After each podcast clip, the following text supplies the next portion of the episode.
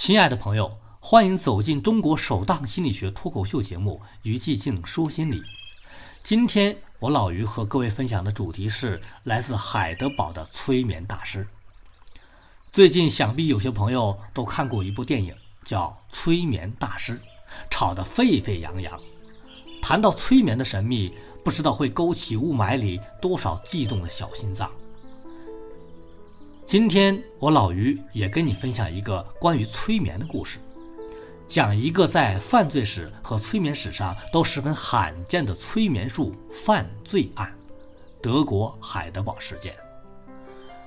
在一九三四年的夏天，德国海德堡警局接到一个自称是约翰的人报案，他说：“警察先生，有人在蓄意伤害我的妻子。”他最近莫名其妙的得了很多病，还被敲诈了一大笔钱。但是令警察们犯难的是，到底谁是凶手呢？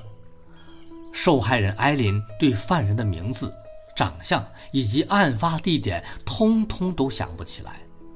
这个案子在很长一段时间里没有任何进展，直到警长请出了精通催眠术的麦克医生前来协助破案。麦克医生断言，艾琳把以前发生的事情全部忘掉的原因，是因为她在催眠中受到过强烈的心理暗示。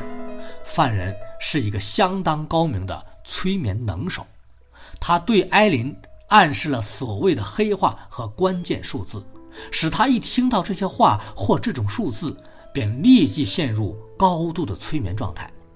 并且，他让艾琳从催眠中醒来的时候忘记所发生的一切事情。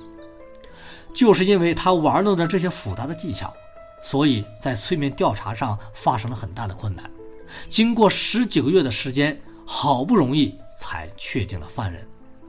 这个犯人不是别人，正是艾琳之前的催眠师瓦尔。原来，艾琳。在婚前就已经接受了瓦尔的催眠治疗，而完全着了迷。到了婚后，继续受到催眠的控制。瓦尔不断的利用暗示对艾琳制造出各种病痛，并且，并且借由催眠术治疗的名义敲诈巨额的治疗费用。一九三三年到一九三四年期间，艾琳的经济受到家里的控制。瓦尔甚至暗示艾琳对其丈夫下毒。瓦尔医生不仅图谋杀害艾琳的丈夫，还多次暗示艾琳自杀。艾琳在决定跳火车自杀时，因认识一位老妈妈，多方劝阻，才打消了自杀的念头。一九三六年五月，瓦尔被判十年徒刑。一般来说，利用催眠手段指使被催眠者去犯罪是不容易做到的。对于违背他道德观念中的行为，通常也会有拒绝实行的倾向。若强迫的实行，则多半会使他从催眠中惊醒；但是，若特别精通催眠技术，使被催眠者陷入极深的催眠状态当中，再施以巧妙的暗示，避免使行为与观念直接冲突，则很有可能会获得成功。在海德堡事件当中。罪犯具有高超的催眠技术，艾琳则具有高度的受暗示性，结果使得她很容易陷入极度的催眠状态。罪犯先暗示艾琳，其丈夫已经有了新的女人，然后再指使她去谋害她的丈夫。这种暗示使得艾琳自以为谋害丈夫是为了保护自己，所以艾琳便会毫不犹豫地按照罪犯的暗示去做。尽管罪犯的催眠技术高明，而破案者的催眠技术也同样高超。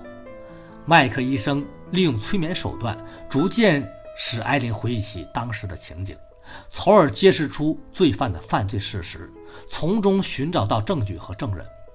这个著名的海德堡事件，把催眠在犯罪和破案中的作用表现得淋漓尽致。